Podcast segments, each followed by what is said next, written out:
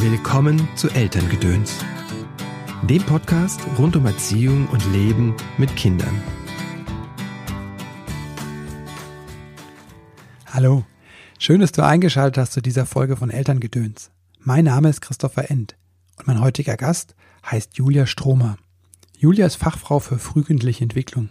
Sie ist ausgebildete Erzieherin, hat einen Doktor in Pädagogik, ist Mutter von drei Kindern und war sogar mal Pfadfinderleiterin. Und heute hilft sie Erziehern und Eltern in der Kommunikation mit Kindern.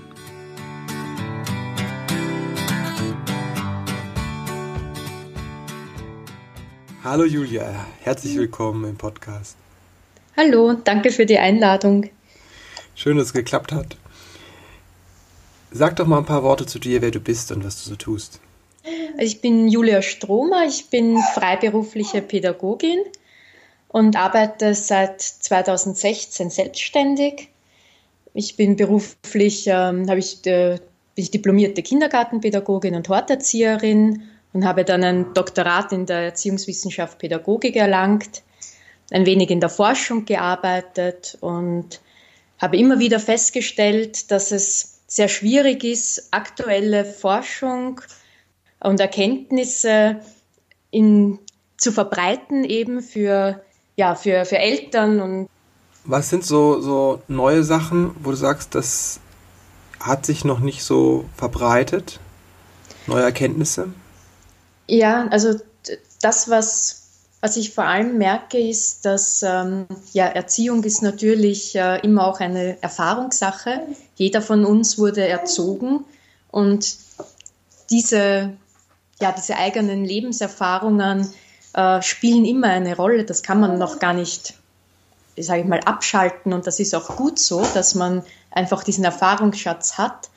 Ähm, ich merke aber, dass äh, es viele Generationen gab, ähm, wo halt noch sehr autoritäre Erziehung zu Hause vorgeherrscht hat, ähm, wo so ein, ein Bild von einem ähm, wenig kompetenten Säugling, also Babys werden sehr wenig Kompetenzen zugesprochen. Und das sind schon Bereiche, äh, wo ich jetzt, wenn ich mal Schlagworte nennen kann, diese bedürfnisorientierte Erziehung, was das auch dann wirklich ist. Da gibt es auch viele Missverständnisse, sage ich es jetzt einmal. Ähm, oder eben auch der kompetente Säugling. Äh, das sind schon Bereiche, wo es meiner Meinung nach groß, einen großen Nachholbedarf äh, gibt, dass einfach diese Erkenntnisse viel mehr in das Alltagswissen ähm, übergehen. Also dass man zum Beispiel ein Baby nicht verwöhnen kann, ähm, dass es keinen Sinn macht, einen Säugling schreien zu lassen, daraus lernt er überhaupt nichts. Ähm, ja, das sind eben diese, äh, ja, diese Punkte, wo ich immer wieder merke, dass da doch viele Verunsicherungen auch bei den Eltern sind zur Information für die Hörer, tatsächlich ist im Hintergrund ein, echter, ja, ein echtes Baby. Ja, ja, ja, da ist auch ein echtes Baby im Hintergrund. Ja. Also ich bin Mutter von drei Kindern, einem viereinhalbjährigen, einer zweieinhalbjährigen und einem Baby von sieben Monaten. Und ja, das Schöne am selbstständig arbeiten ist auch, dass ich mir erlauben kann, mein Baby in die Arbeit mitzunehmen und äh, somit zum Beispiel Fremdbetreuung erst viel später einsetzen muss. Deshalb ist dann auch im Hintergrund ein, ein Baby zu hören. Du hast gesagt, diese Kompetenz des Säuglings? Ja. Das, was man darunter eben vor allem versteht, ist, ähm, dass Säuglinge wurden früher sehr, sehr passiv gesehen. Also sie liegen halt da und sie essen und sie schlafen und äh, sozusagen bis sie interaktionsfähig sind äh, oder sich selber mitteilen können, ähm, braucht es eine sehr lange Spanne. Also ganz früher mhm. wurde angenommen, bis sie eigentlich sich sprachlich ausdrücken können. Und dem ist einfach nicht so. Also wenn man, es gibt verschiedene auch empirische Experimente, wo dann mit Saugverhalten oder Blickveränderungen äh, eben festgestellt wurde, dass sie sehr wohl Präferenzen haben. Sie können sich zum Beispiel entscheiden, dass sie lieber ein Tuch in den Mund nehmen, das nach der Mama riecht, als ein beliebig anderes Tuch. Also dass sie sehr wohl Differenzen wahrnehmen können, äh, Entscheidungen treffen können. Ja, also dass sie, dass sie auch Interaktionen aufnehmen können mit ihrer Körpersprache. Das, also das ist so, so grob umrissen, eben dieses Feld des kompetenten Säuglings und auch, dass er kompetent ist für seine eigene motorische Entwicklung. Also ich brauche kein Kind äh, hinzustellen, damit es stehen lernt. Es wird schon aufstehen, wenn seine Muskeln so weit sind.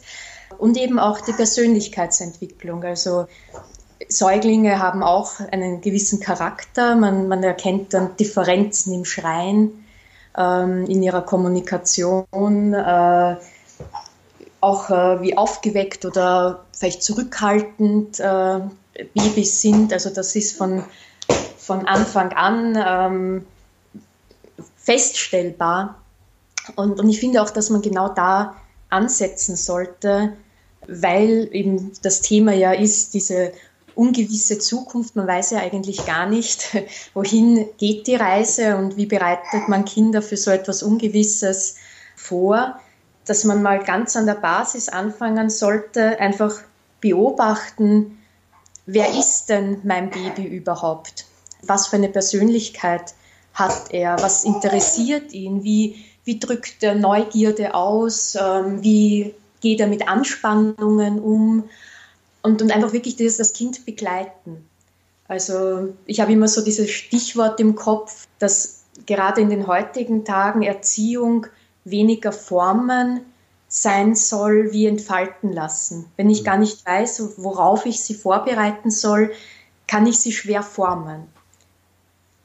Weil ich ja nicht weiß, ob das, was ich mir dann vorstelle und wohin ich ein Kind ja, bringen möchte mit der Erziehung, ob es das jemals benötigen wird. Ja.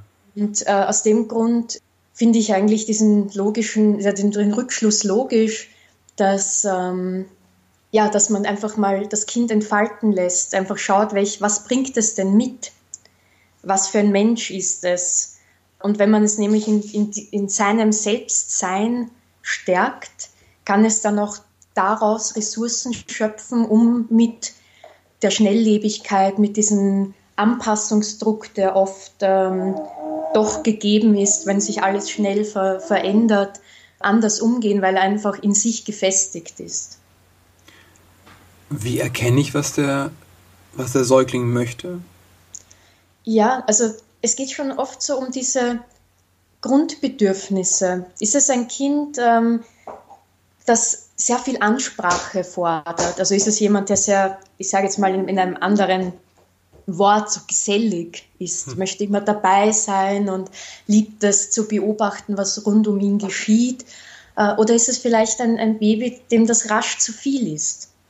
Also ich gebe auch oft so ein, ein, ein Beispiel für, wenn, wenn mich Eltern fragen, ja, es gibt ja so viele Babykurse und man kann ja schon so früh mit der Förderung anfangen, ähm, dass ich dann oft so als Beispiel gebe, ja, naja, man muss ja schauen, auch was zum Baby passt. Also es wird mhm. ja dann empfohlen, ja, ab drei Monaten Babymassage und ab sechs Monaten Frühförderung in der Musik und ja, aber es muss ja auch zum Kind passen. Also wenn ein Kind schon bei der täglichen Pflege, beim die Berührungen, beim Wickeln, Baden, ähm, bei der Versorgung, Anziehen, dem Kind zu viel wird und das Kind irgendwie meldet, es ist mir jetzt irgendwie schon unangenehm, dauernd angegriffen zu werden, mit so einem Baby in eine Babymassage zu gehen, entspricht zum Beispiel nicht der Persönlichkeit des Kindes.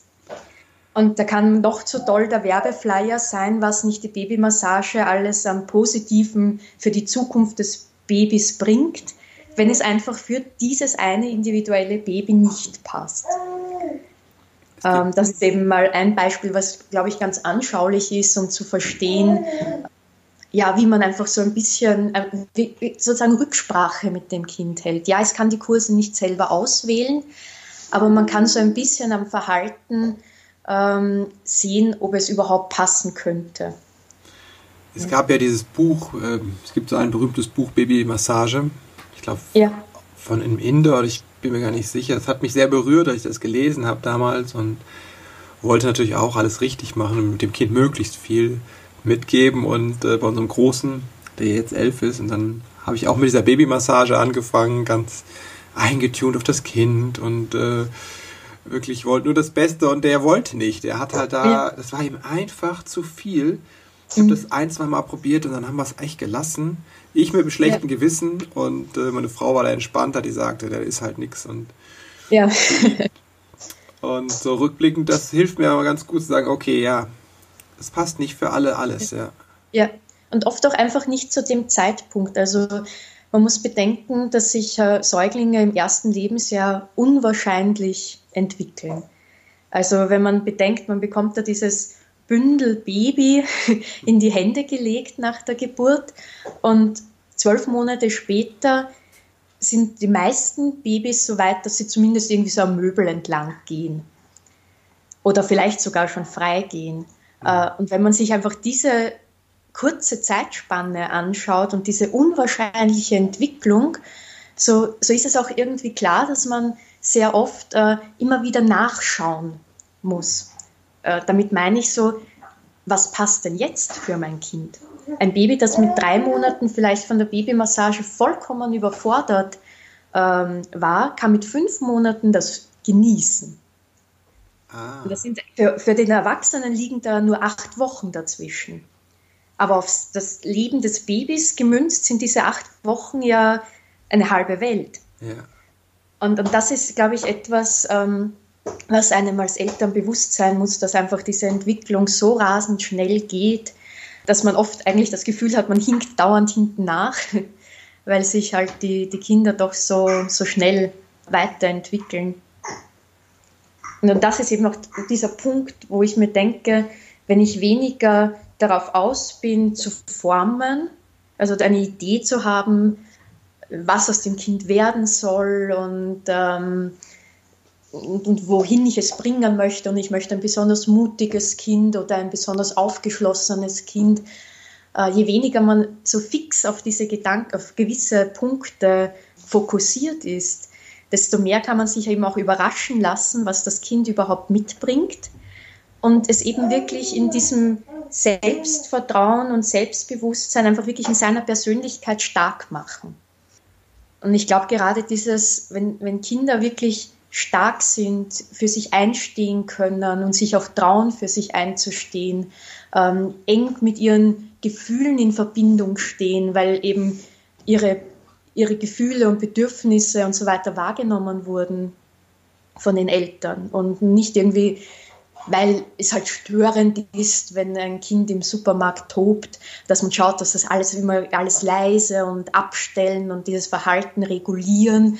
Wenn man halt mit dem Kind wirklich durch diese Phasen durchgeht, dass man wirklich dem Kind etwas mitgibt für das restliche Leben. Also man, man schnürt eigentlich damit wirklich so diesen, ja, dieses ja, den Rucksack, den es mitträgt dann im restlichen Leben und aus dem es dann immer wieder Ressourcen holen kann, äh, wenn sich eine Situation verändert, ja, wenn sie sich auf etwas Neues einstellen muss, wenn auch, auch eben dieses schulische Lernen kommt und das klappt vielleicht in gewissen Bereichen nicht so, sind diese Kinder doch gefestigter.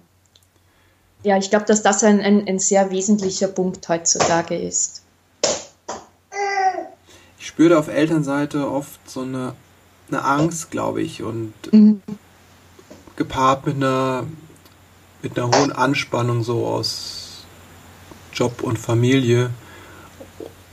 Und das, glaube ich, macht es den Eltern dann schwierig, da zu vertrauen. Was ja, äh, ich spüre auch, die Verunsicherung ist groß. Man bekommt von sehr vielen Seiten Tipps und Ratschläge und ähm, ja, oft auch ungefragt. Also, dass man plötzlich auf der Straße irgendwie angesprochen wird, was man nicht mit seinem Kind besser machen könnte oder anders machen sollte. Ähm, dann die Literatur, die Ratgeberliteratur ist, ist unzählig. Hm. Und äh, ja, man weiß oft gar nicht, was soll ich lesen, wenn ich mir einen Rat holen möchte. Und kann auch gar nicht oft einschätzen, wie überhaupt diese Ratschläge zustande gekommen sind also welche Theorien liegen da zugrunde und, und, kann ich damit überhaupt mich identifizieren? Oder ist das ein, ein Ansatz, der eigentlich sehr autoritär ist, aber nur ein bisschen verschleiert und eigentlich könnte ich mich damit überhaupt nicht selber identifizieren und möchte vielleicht mit meinem Kind gar nicht so sprechen, wie mir dann empfohlen wird und dann aus der Not heraus, weil man irgendwie selber vielleicht schon eine gewisse Verzweiflung spürt, weil man nicht weiß, wie man aus einer Lage rauskommt, probiert man alles Mögliche aus. Das ist auch vollkommen legitim, das sollte man auch anderes machen. Spürt aber dann irgendwie, nein, also so möchte ich eigentlich mit meinem Kind nicht sprechen oder das möchte ich nicht. Ähm, ein Punkt, was ja sehr häufig kommt, ist ja das Schlafen bei Kleinkindern und Babys, mhm. wo dann diese Schlaftrainings äh, propagiert werden und wo dann viele Eltern sagen, ja, ich bin immer dann vor der Tür gestanden und habe auch geweint, ja. wenn halt die Kinder dann geschrien haben, mhm. weil sie eben nicht alleine sein wollten. Und, und, wo mir dann immer so ein bisschen fehlt, dass Eltern einfach dann ihrer Intuition folgen und reingehen zum Kind und dieses Schlafprogramm sein lassen und einfach vertrauen, dass jedes Kind einmal schlafen wird und durchschlafen wird. Und das eine früher, das andere später. Ähm, es ist auch kein, ich, du bist eine schlechte Mutter oder ein schlechter Vater, weil du jeden Abend 20 Minuten bei deinem Kind am Bett sitzt, bis es schläft. Es gibt halt Kinder, die das einfach benötigen und man muss auch wirklich sagen, es ist die Vielzahl. Es gibt sehr wenig Kinder, die im Kindergartenalter vollkommen alleine einschlafen können. Ohne Rituale, ohne zumindest ein wenig Körperkontakt gehabt zu haben, bis man wirklich schon so dämmerig ist, dass man einfach wegschläft. Und ich glaube, dass viele Eltern das so als persönliche Niederlage sehen, äh, wenn ein Kind schlecht schläft oder spät sauber wird oder sehr einseitig isst. Das ist ja auch oft ein Thema, diese Ich esse nur Nudelphase und, und dass viele Eltern das sehr auf sich beziehen. Ich, ich bin schlecht, ich habe versagt, ich könnte eine bessere Mutter sein, ein besserer Vater sein. Äh, und ich glaube, dieser Druck müsste eigentlich aus der Gesellschaft genommen werden. Also die, diese, dieser Status Eltern und diese Aufgabe, die Eltern übernehmen mit der Erziehung, sollte einen viel höheren Stellenwert haben und Eltern viel mehr Stellen ähm, finden, wo sie Unterstützung finden, die nicht direkt äh, im therapeutisch oder heilenden Bereich ist. Nicht jedes Kind ist therapiebedürftig, äh, sondern einfach ein Austausch stattfinden kann. Wo, wo, das war eben mein Anliegen, dass Eltern einfach jemanden ja. finden mit einem gewissen Fachwissen, und das aber nicht darum geht, einen Therapieplan oder sonstiges aufzustellen, was abgearbeitet wird, sondern einfach sich einmal auszutauschen über dieses, was als Problem wahrgenommen wird, das heißt das Schlafen, das Essen, das Spielverhalten, wie auch immer, um einmal auch seinen Weg zu finden, damit umzugehen. Und meine Erfahrung ist, wenn oft, wenn dieser Druck draußen ist und dieses, auch was denken denn die Nachbarn über mich, wenn ich da mit meinen Kindern einkaufen gehe und das rollt sich am Boden, weil es keinen, keine Schokolade bekommt. Ähm, einfach diese, die, das ausblenden auch zu können und sich diesen Druck nicht selber dann noch aufzuerlegen, sondern zu sagen, ja, es gibt dieses Denken in der Gesellschaft, aber ich, ich stelle mich da ein bisschen außen vor. Also diesen Druck auch vielleicht aus dem beruflichen vor der Tür zu lassen und dann mehr auf das. Ja, so, soweit es geht. Also ich weiß selber, es ist schwierig. mein Mann ist voll berufstätig und ich ja. äh, arbeite selbstständig, wo man ja nie so genau sagen kann, wie viel man dann tatsächlich arbeitet. Äh, ja, natürlich, es ist dann, man ist, hat selber zum Beispiel vormittags gearbeitet, mittags kommen die Kinder von Schule und, und äh, Krippe nach Hause, sind auch schon müde, haben ihre Erlebnisse, ich habe meine Erlebnisse. Ähm, dann prallen natürlich diese Welten aufeinander, jeder müde, hungrig. Ähm, die Geschwisterkonstellationen treten wieder in Erscheinung mit allen Themen, die da gerade abgearbeitet werden. Und mhm. das sind einfach diese Momente, die im Alltag mit Kindern schwierig sind.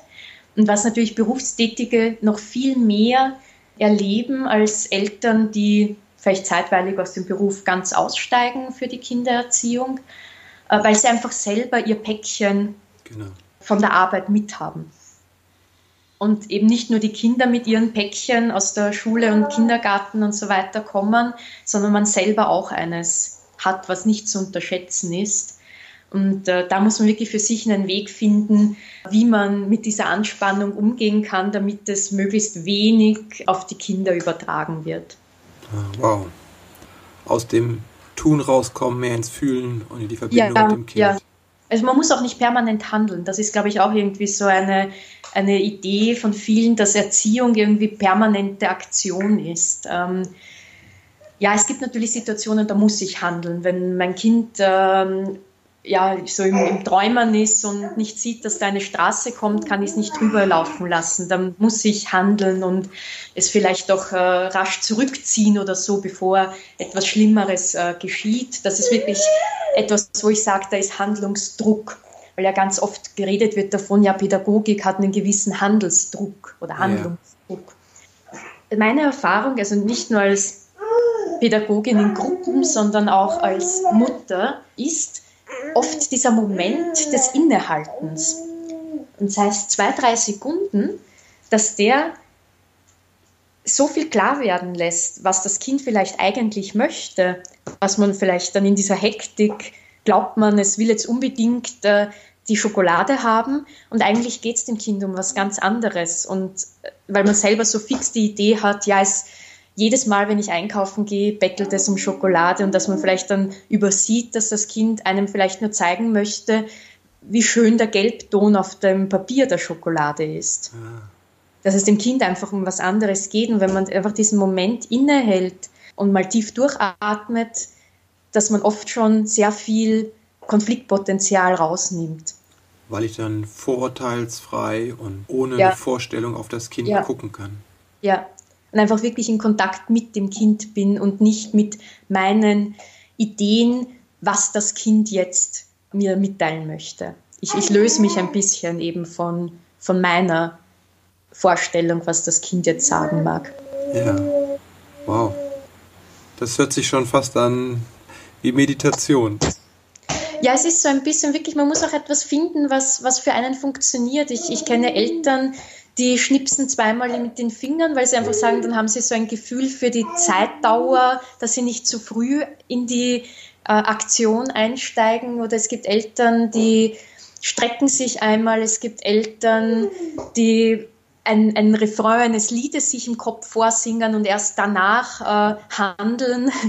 Jeder findet so ein bisschen so seinen äh, Weg, wie er einfach dieses Innehalten ja, ein bisschen in den Alltag integrieren kann ich finde, es ist lohnenswert, ein bisschen darüber nachzudenken, ob das nicht auch Druck aus dem eigenen Familienleben nehmen kann. Wow, danke.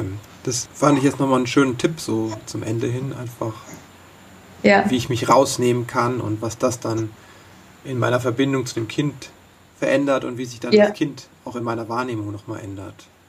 Ja. Ich habe noch ein paar letzte Fragen hm? auf der Zielgeraden.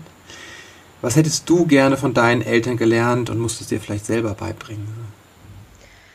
Das, was, was ich mir selber beibringen musste, war, ähm, ich bin sehr strukturiert aufgewachsen und habe mir auch selber sehr früh alles organisiert und strukturiert und mir überlegt, der Tag sollte so und so und so verlaufen, dann schaffe ich alle meine Aufgaben, was ich mir vorgenommen habe. Und das hat auch die, für die Schulzeit war das auch super. Also ich hatte nie irgendwie Stress oder etwas in der Schulzeit dadurch. Für Kinder oder das Leben mit Kindern ist das kontraproduktiv.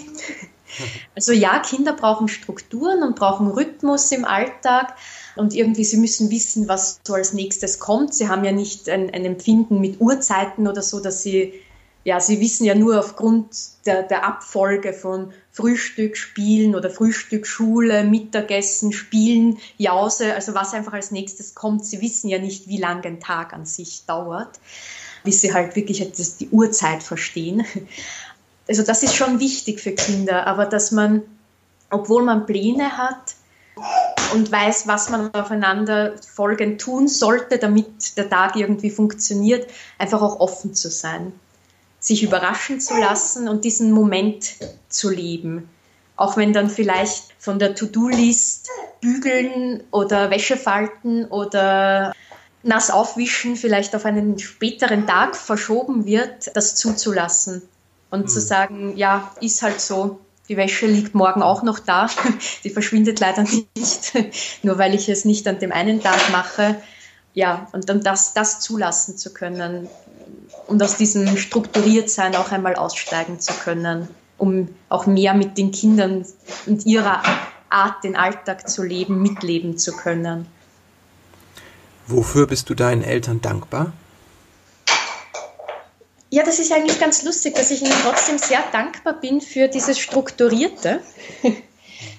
Äh, weil ich einfach weiß, äh, wenn es einmal notwendig ist, wie, was weiß ich, es, ist ein, es steht ein Reisetag an und wann muss man am Bahnhof, Flughafen oder sonst wo sein, dass sich alles ausgeht, dass man trotzdem ähm, einfach sagt, ja, wenn es notwendig ist, kann ich sehr strukturiert sein und kann ich sehr ja, klar sein und, und das läuft dann auch einfach.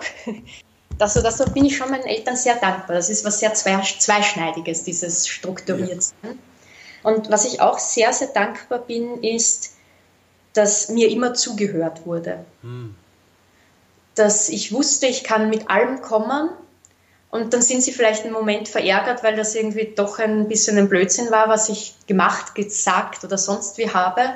Dass ich aber immer wusste, ich bin daheim willkommen. Hm.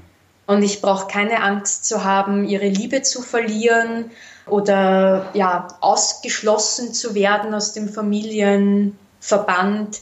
Und das ist, glaube ich, etwas, dieses empathische Aufgehobensein ist etwas, was wirklich durchs Leben trägt. Ja. Wenn du werdenden Eltern drei ganz kurze Botschaften in drei Sätzen mit auf den Weg geben könntest, was wäre das? Also das erste ist, Familie ist Beziehungsleben. Also es gibt einfach, ja, man steht in Beziehungen zueinander und das ist immer Arbeit.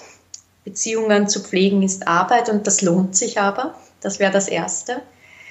Das Zweite ist beobachten, sich Zeit zu nehmen, sein Kind wirklich kennenzulernen, zu schauen, wie ist es, was kann es, was macht es und vor allem wie.